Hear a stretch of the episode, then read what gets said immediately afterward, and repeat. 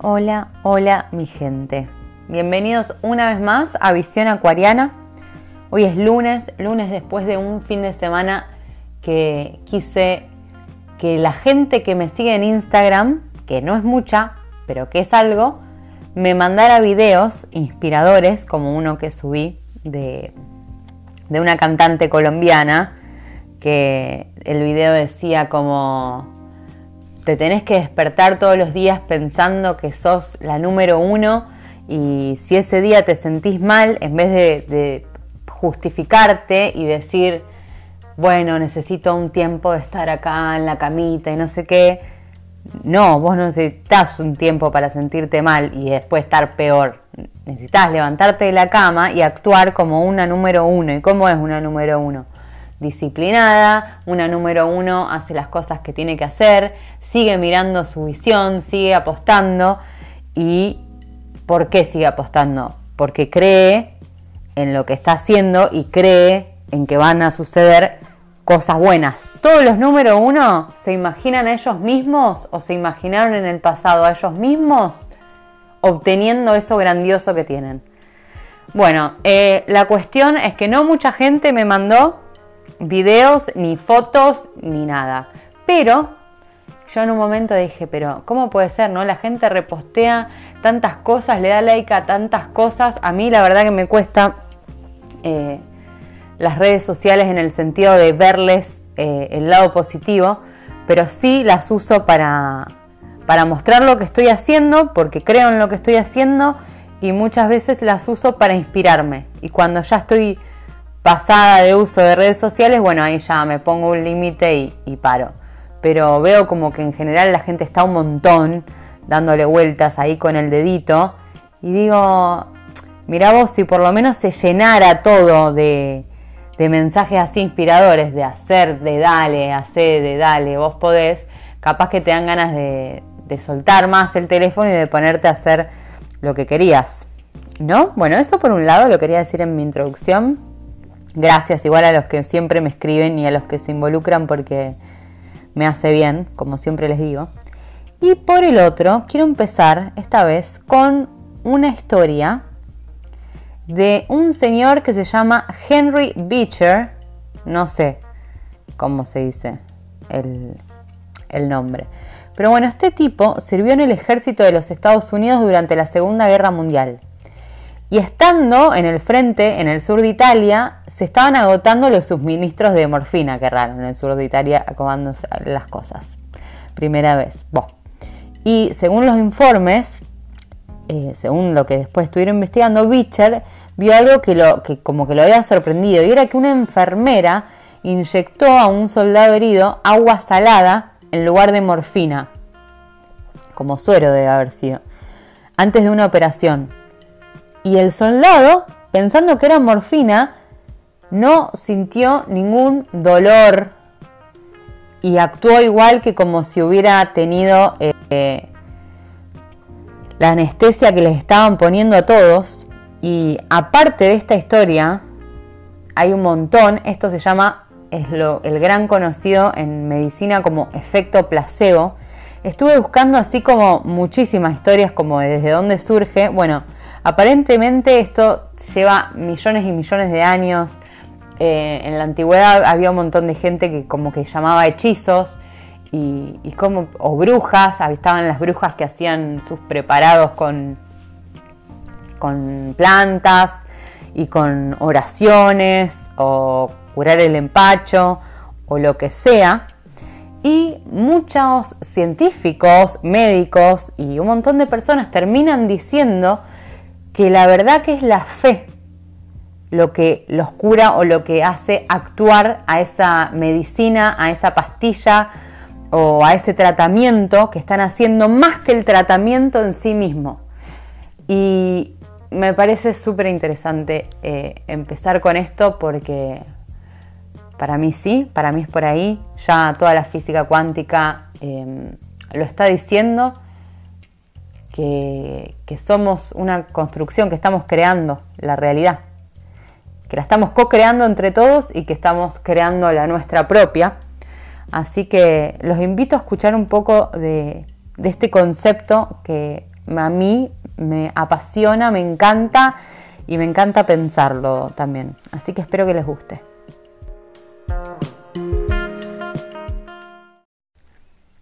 Bueno, les tengo que ser totalmente honesta.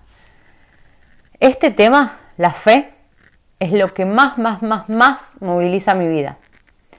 Eh, hace mucho que quiero hablar sobre este tema. Quiero hacer un par de confesiones. Eh, de hecho, hace un tiempo, hace unos meses, el año pasado había empezado a escribir un libro eh, mientras estaba pasando unos meses en Brasil.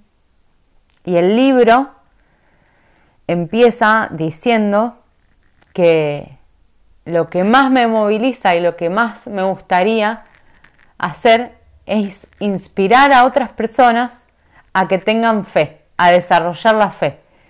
Porque la fe para mí se desarrolla, es como, como una virtud a desarrollar, como un hábito a incorporar a nuestra vida.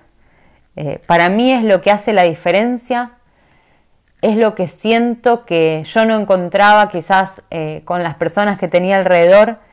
Veía como, como, que tenían un montón de limitaciones a la hora de actuar. Eh, y para mí siempre fuimos súper poderosos. Y yo decía, pero ¿qué es esto interno que yo creo eh, y que no me quiero dejar convencer por, por teorías y dogmas de no sé quién y de no sé cuánto y de este grupo político y no, que las cosas son así, porque un día vino Montontito y creó esto y yo decía, no me siento identificada, no puede ser. he vuelto a mi casa más de una vez como muy decepcionada eh, de la gente, de los grupos, de lugares de trabajo, de compañeras de danza, de grupos de danza, eh, donde veía que, no se actuaba de una manera así como, como con fe y poderosa hacia algo, porque para mí si te juntás con gente con un objetivo y, creen todos en lo mismo, eh, puede haber mucho, mucho power ahí, mucho poder. Y cuando veía que en un grupo que estábamos ensayando todos los días, un montón de horas al día, Después, capaz que tenía yo la oportunidad de juntarme eh, a tomar un café después de clases o después del ensayo, después de, de, un concierto, iba a decir. Bueno, de haber eh, actuado, de haber bailado en algún lugar y escuchaba cómo una empezaba a criticar a otra y después se sumaba a otra esa crítica. Y yo, el primer día que yo descubro que pasaba eso dentro del grupo, es cuando se me parte así como me pasó varias veces, se me parte, me decepciona el mundo, me, me quiero encerrar abajo de, las sábanas y, no salir de ahí y empiezo a pensar por qué la gente es tan mala, por qué no, no actuamos bien y no sé qué.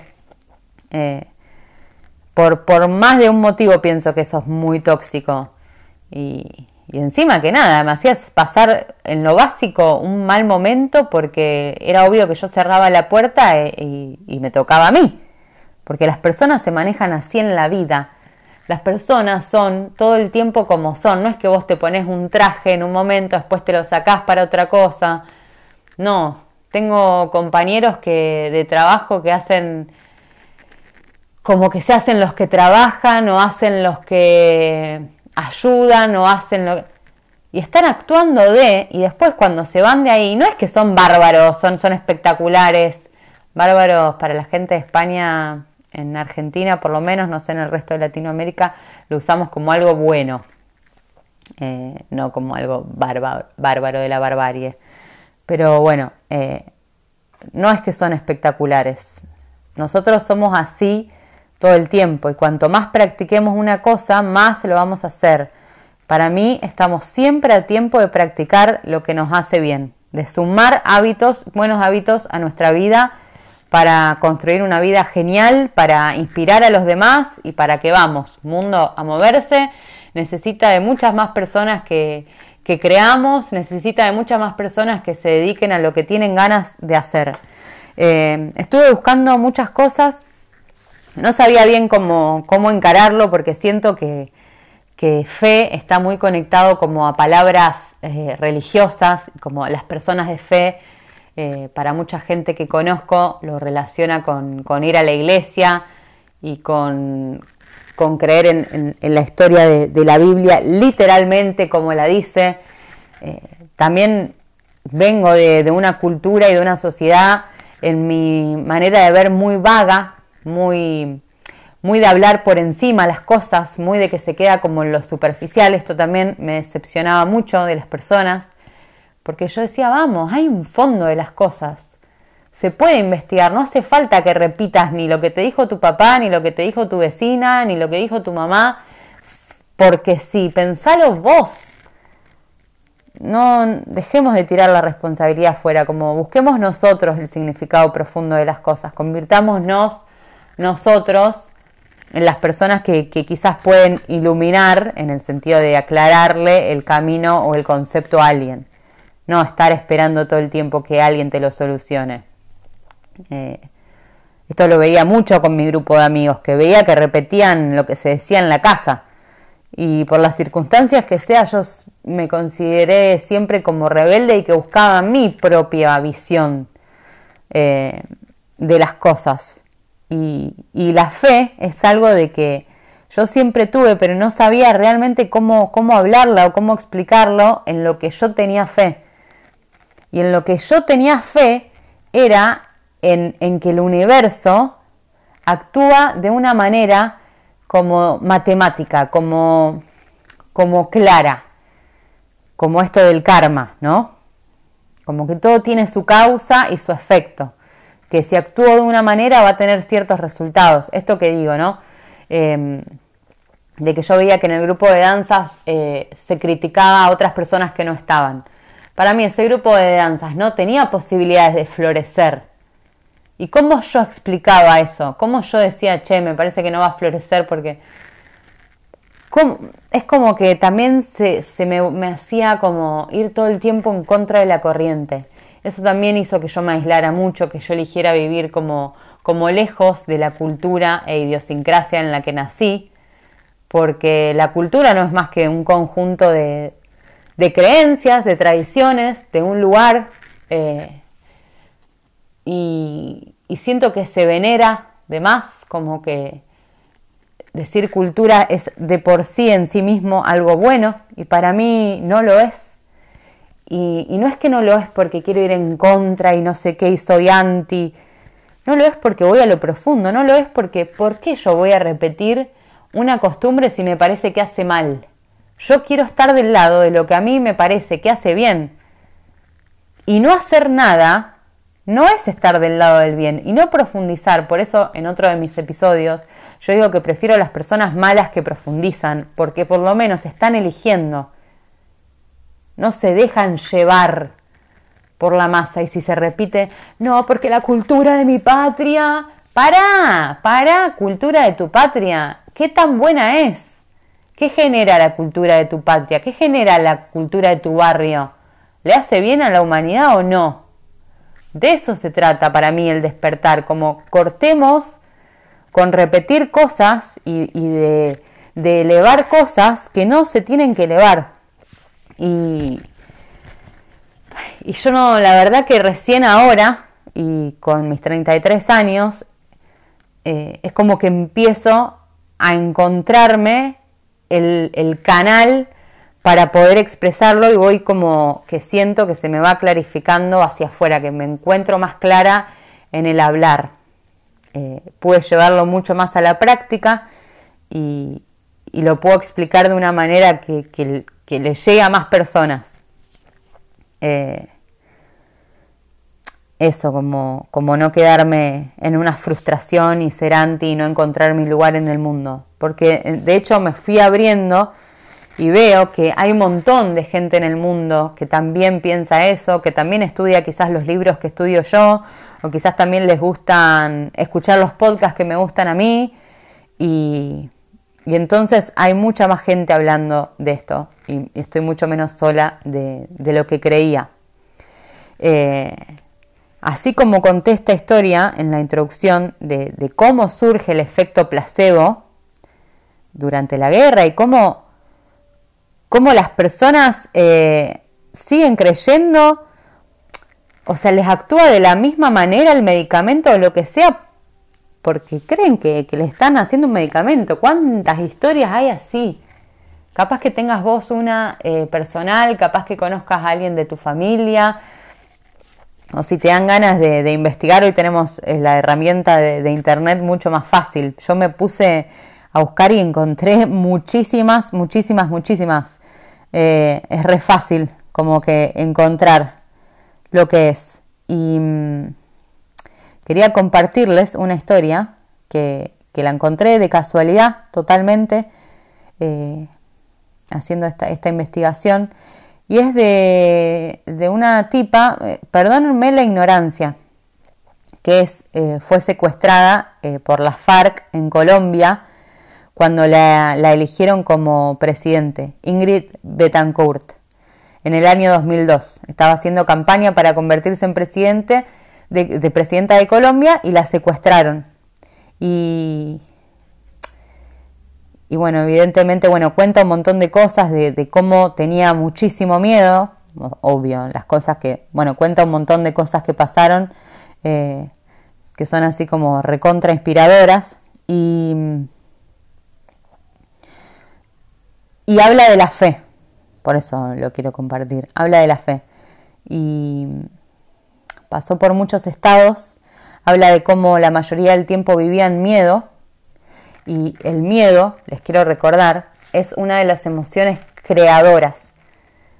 El miedo y la fe está del otro lado, son las dos caras de una misma moneda. Es lo mismo, pero en los polos opuestos. Si te vas al polo positivo, estás en la fe. Y si te vas al polo negativo, es el miedo todos pasamos por, por las dos, ¿no? Algunos más extremos que otros o lo que sea. Y estar en fe y estar en miedo, estás creando cosas. Cuando estás en miedo te sentís mal, sentís que, te pueden pasar cosas malas, te sentís triste, no tenés energía. Por eso fíjate, porque yo estuve ahí y de sentirme que, que no tenía ganas de hacer cosas, o que no me sentía inspirada, o que no veía la solución a los problemas. Y, cuando empezás a escarbar te das cuenta que es por falta de fe. Por eso en el episodio anterior del tiempo, y creo que en otros también episodios lo comparto esto. Por eso la fe para mí es, es un temón. Eh, porque es por falta de fe que no accionamos. Cuando procrastinás, cuando dejás así para otro momento tu vida, porque estás dejando tu vida para otro momento. No existe otro momento que este, te lo quiero recordar. Es por falta de fe. Por eso me parece algo a, practicar. Es como algo que se desarrolla, una virtud que se desarrolla eh, todos los días. Y mm, bueno, eh, dice tres pasos eh, que quiere compartir, está Ingrid, y dice, el tercer paso es aprender a, desarrollar la fe. Y había uno, Pincho, que estaba secuestrado con ella, y Pincho se quiere escapar, y, le pide ayuda a Ingrid, ¿no? Y bueno, tenían que hacer todo un montón de preparativos, y, y un día cuenta Ingrid que Pincho le dijo, Ingrid, supongamos que estoy en la selva y doy vueltas y doy vueltas y no logro encontrar la salida. ¿Qué hago? Pincho, coges un teléfono y llamas al de arriba. Ingrid, sabes que yo no creo en Dios. A Dios no le importa, igual te va a ayudar. El caso es que esa noche llovió toda la noche y a la mañana siguiente el campamento amaneció en gran conmoción porque Pincho se había fugado. Eh, nos hicieron desmantelar, comenzamos a marchar, bueno, Pasaron 17 días y créanme que los conté porque fueron una tortura para mí, pero los 17 días estalló la noticia en la radio. Pincho estaba libre y obviamente estaba vivo. Y esto fue la primera declaración que dio en la radio. Sé que mis compañeros me están oyendo. Ingrid, hice lo que me dijiste. Llamé al de arriba y me mandó la patrulla que me sacó de la selva. ¡Guau! Y Ella dice que la fe no es racional ni emocional, que la fe es un ejercicio de la voluntad, es una disciplina de voluntad, es lo que nos permite transformar todo lo que somos, nuestras flaquezas, nuestras debilidades, en fuerza, en poder. Realmente es una transformación. Es lo que nos da la fuerza de ponernos de pie frente al miedo y de mirar por encima y mirar más allá. Espero que esto lo recuerden porque yo sé que todos necesitamos conectarnos con esa fuerza que hay en nosotros para los momentos en que hay tempestad alrededor de nuestro barco. Eh, bueno, al final, bueno, se libera todo. hay muchas historias realmente muy inspiradoras y a mí me gusta eh, esto, buscar. Yo tuve la posibilidad de entrar a Google, buscar y me apareció esta, no me acuerdo por qué, eh, por alguna definición de fe. Y, la quería compartir por esto de que yo sé que mucha gente que yo conozco no cree en Dios. Sé que mucha gente que yo conozco se siente mejor por no creer en Dios y que no importa, ya lo repetí en otros, no importa si vos crees en el Dios que, que, te inventaste una vez, que capaz que te lo contó una persona con muy mal gusto para hablar y te lo transmitió muy mal, porque hay gente que te lo transmite de una manera espectacular y que no te queda otra que por lo menos escuchar un poco más y darte la oportunidad de, de ver qué onda. Pero a lo que voy con esto es de que vos creas o no, tenés fe en algo. ¿Por qué? Porque la fe es el grado más, más alto de las creencias. Estuve hablando mucho de, cómo se forma una creencia en episodios anteriores y una vez que, que se repite mucho esa creencia en nuestra vida, por eso es tan importante nuestra infancia y todo lo que nos dicen mami y papi en nuestra infancia, porque es lo que nos queda. Lo que más, más, más hace convicción, si yo lo veo constantemente, no solamente en mí, sino en gente que me rodea, cómo repiten algo y se sienten re mal si, si, cambian de parecer a sus padres, como es la traición, la mafia familiar y de cómo te vas a traicionar a, a, tu familia cambiando de opinión. No, no, no, no, no me vengas a cambiar el árbol genealógico, querido. Acá se piensa así. No, me parece tremendo un saludito a todos igual, pero no es por ahí. Y mm, entonces si vemos a la fe como la convicción suprema, el grado más, más alto de, de la creencia es la convicción, una convicción que es irrefutable. Y busqué un significado de fe que es esta. La fe es la creencia confianza, confianza de una persona en relación con algo o alguien como tal. Se manifiesta por encima de la necesidad de poseer evidencias que demuestren la verdad de aquello en lo que se cree.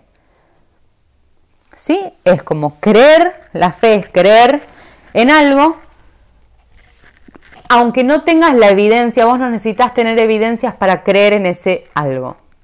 Es como la convicción de lo que no se ve. Ahora, yo acá, eh, sí, esto me encanta. Yo no, tengo ningún conflicto con, con, decirle a las personas que, creo en muchísimas cosas que no veo porque simplemente me, me late adentro, porque tengo, me imagino como, como un señor viejo o una señora vieja que tengo sentado ahí en el centro de mi panza o de algún lugar de mi cuerpo diciéndome, tirándome información. Lo siento desde que nací, desde que soy chiquita. Eh, siento que hay algo adentro que me tira data. Eh, así que no tengo ningún conflicto en eso y de hecho fue como una palanca darme cuenta de que yo estaba triste y de que estaba procrastinando porque en realidad no estaba poniendo en práctica mi fe y todo en eso que, ahí creí, que yo creía. y para mí fue un punto clave porque a mí misma, en mi relación conmigo misma, yo me decía a mí misma que yo creía. Claro, pero la fe, de repente, es la práctica de esa creencia. Si vos no practicás, si vos no avanzás en tu vida, es que no estás teniendo fe. Porque la fe pasa a ser un verbo y el verbo es una acción. Esto es lo que me ayudó a mí a empezar a mover, a empezar a animarme, a empezar a abrirme, a, ser humilde, a decir, ok, no es que tengo esto y esto y esto, es que no me estoy moviendo, estoy dando vueltas en círculo, pensando que me estoy moviendo, pero no, no estoy moviendo, porque estoy yendo para acá, para acá, para acá, pero no estoy yendo hacia lo que yo quiero ser. Y, y dije, wow, o sea que no tengo fe, o sea que mi fe en este momento está haciendo una falta de fe tremenda. ¿Por qué? Dice, eh, porque cuando una persona tiene fe en algo, va hacia ello, porque tiene fe de que va a estar todo bien.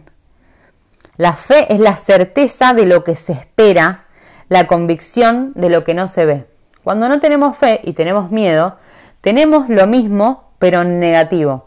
Es como esperar que te pasen cosas malas y esperar, no, pero bueno, yo soy diferente y yo no voy a poder cambiar porque, eh, ah, no, a mí lo que me pasó en la vida es terrible, porque a vos no te pasó lo que me pasó a mí, pero lo que me pasó a mí, y todo un mar de justificaciones para justificar tu inacción, para justificar tu, vida eh, y tu accionar. Eh,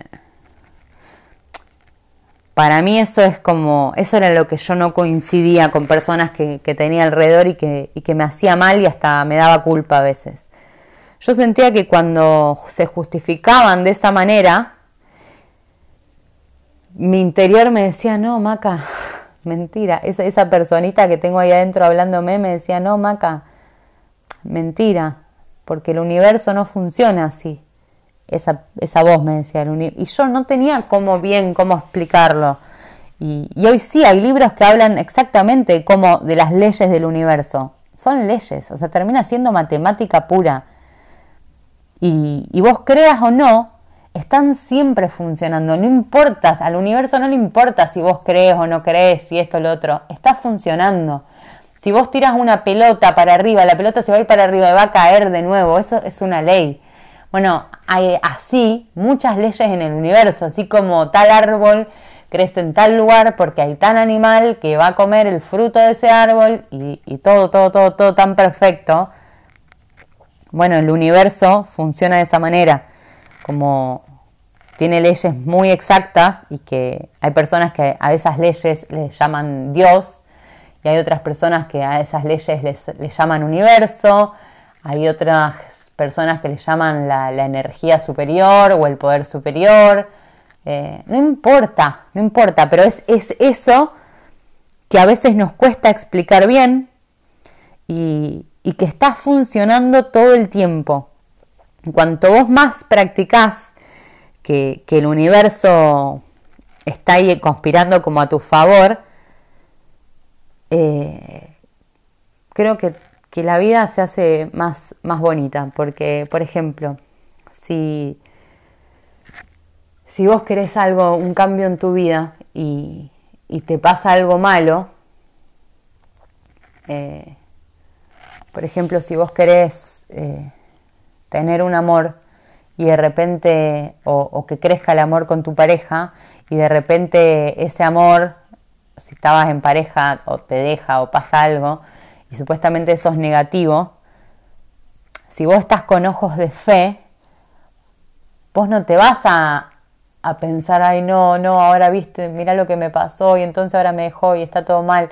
No, vas a, vas a creer de, que, bueno, de que está pasando por algo, de que el universo te está cuidando y de que hay algo mejor. Y, y después cuando llega ese algo, o esa persona, y quizás te sorprenda porque es mucho mejor de lo que vos te imaginabas y, creo que eso es mirar como la vida con ojos de fe y, es tener confianza, confianza en el universo y esa confianza es una práctica y se desarrolla. Eh, es, para mí este es el tema de mi vida. No sé, podría hablar muchísimo cómo, a veces también te dejas llevar por las creencias globales y, las creencias de personas que tenés muy cerca tuyo. Y para mí yo estoy convencida de que en nuestro interior está toda, toda la verdad como esperándonos. ¿Qué es eso que te resuena? Cuando vos escuchás algo o algo y te, te resuena, es eso, es eso lo que tenemos que escuchar. Y cuando algo te, te parece así como muy, muy complicado y muy negativo y como que no ayuda a nada, yo me doy cuenta en eso, como, como que hay teorías muy desarrolladas por personas muy inteligentes que leen un montón de libros, pero que son teorías todas desarrolladas, pero que al final no ayudan a la evolución. Y entonces, ¿de qué sirve, digamos? Me dice mi, mi interior, bueno, ¿y de qué sirve? ¿Cómo lo llevo a la práctica eso? O sea, me hace solamente poner triste y dejar de creer en el mundo. Pero eso hace que me baje la energía, de que no tenga ganas de hacer las cosas y entonces no es por ahí. ¿Y, qué pasa cuando empiezo a escuchar que, el, que la fe en lo invisible, que cuanto más desarrollo y le entrego mi vida a algo mayor, mejor me hace sentir? Y bueno, entonces es por lo que mejor te haga sentir creo que es una invitación a eso. Yo de verdad es lo, veo de esta manera y es lo que más me gusta como transmitir y vieron que les comenté en otros episodios de los 12 pasos y el primer paso es admitir que sos impotente ante algo, ¿no? Para, para son los 12 pasos de los grupos de 12 pasos, ¿no? Que existen alcohólicos anónimos, narcóticos anónimos, gordos anónimos, eh, compulsivos anónimos, eh, jugadores, eh, como de todas adicciones. Pero esto, nada, también está en el camino del artista, hay un montón. En el libro este que, que ya dije más de una vez que me recontra ayudó, porque me volvió a conectar con, ese poder superior y, que fue clave en, mi transformación. Y el primer paso para cualquier cambio es admitir que tenés eso, ¿no? Por ejemplo, si, si querés dejar de, mirar las redes sociales, admitís que tenés un problema con las redes sociales, ¿no? El primer paso es admitir eso que tenés. El segundo paso mirá qué rápido ya, dice, llegamos a creer que un poder superior a nosotros mismos puede devolvernos el sano juicio, como que puede ayudarnos, ¿no? Nos puede transformar. Llegamos a creer que un poder superior. Tenemos que, en el segundo paso, hay que concebir algo superior a nosotros. Porque nosotros y nuestra gran inteligencia nos trajo al lugar a donde estamos. Entonces, necesitamos de algo más fuerte o superior a nosotros, que por suerte, para mí sin dudas lo hay, pensar en la naturaleza, o sea, vos puedes crear lo que vos quieras, vos puedes crear que, Dios es una mariposa, o que Dios es tu, tu madre que está en el cielo protegiéndote, como cree en algo que es superior a vos, es el segundo paso. Y el tercero, que es el que para mí es el de, perdón, Ay, acabo de meter los dedos en el micrófono sin querer, perdón, ya seré muchísimo más profesional, em, que es el de la práctica de la fe, para mí el tercer paso, porque dice, decidimos poner nuestra voluntad y nuestra vida al cuidado de Dios tal como nosotros lo concebimos tal como nosotros concebimos a ese Dios. No tiene que ser el Dios musulmán o el Dios de la iglesia Sakartrungi. No importa, a nadie le importa, te tiene que importar a vos. Es un trabajo personal con vos. Pero, ¿qué, qué significa decidimos poner nuestra voluntad y nuestra vida al cuidado de eso superior? De que vos vas a soltar el control. Eh, mira, cada paso tiene como preguntas para, contestar. Y, una de las preguntas, un par de las preguntas de, de este paso, por ejemplo, la primera es, ¿cuáles son los temores más grandes que tenés en lo que concierne entregarle el control de tu vida a un Dios como vos lo concebís? Como, ¿a qué le tenés miedo? Por ejemplo, si vos le tenés que entregar tu vida a algo más grande, ¿qué tenés miedo? ¿De que no lo haga bien?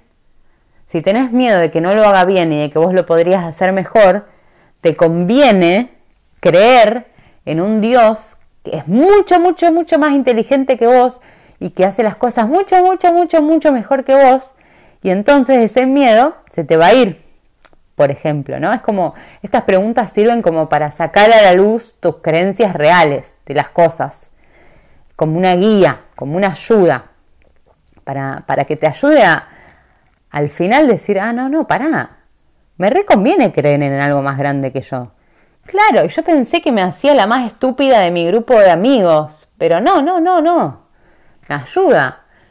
Al final me ayuda eh, confiar en el universo y que todo conspira a mi favor, aunque me, llamen estúpida o, que las cosas no son así, a que, mm, a que qué te haces, las cosas que te dicen, me conviene. Y amigo, amiga, amigue, eh, vos que estás del otro lado, de esto va la vida, tu vida, ¿cómo querés que sea tu vida? Dice, otra pregunta, ¿qué cosas personas o circunstancias has tratado de controlar en el pasado y cuál ha sido el resultado. ¿No les pasó un montón de veces de, creer que, si no lo hacías todo así, como así, como así, como vos lo... Y como no, y ahora me eh, voy a terminar la carrera y me voy a buscar este trabajo y bueno, y después no sé qué. Y como relájate, porque como nosotros no, no somos muy buenos haciendo las, cosas cuando yo lo veo todo el tiempo en la práctica, que las personas que, voy conociendo, que creen en, algo superior y que creen de verdad, yo como me doy cuenta que creen, porque actúan como que creen, esa es la verdadera creencia, no que te digan con la boca que creen en Dios. Ah, sí, ¿y cómo es ese Dios? ¿Que, que hay que ir a buscarlo a algún lugar?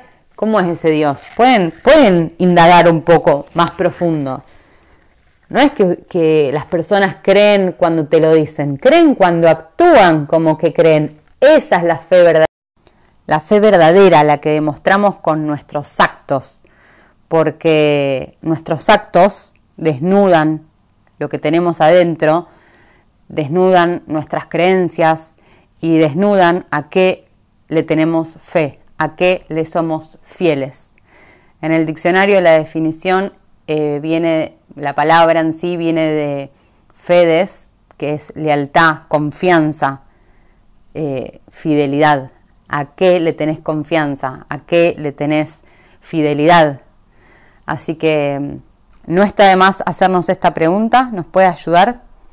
Y, con esto cerramos eh, este episodio. Muchísimas gracias Estoy en Instagram como mystic-maca, me pueden seguir, me pueden seguir en YouTube eh, Visión Acuariana o Macarena Retamero, me pueden encontrar ahí.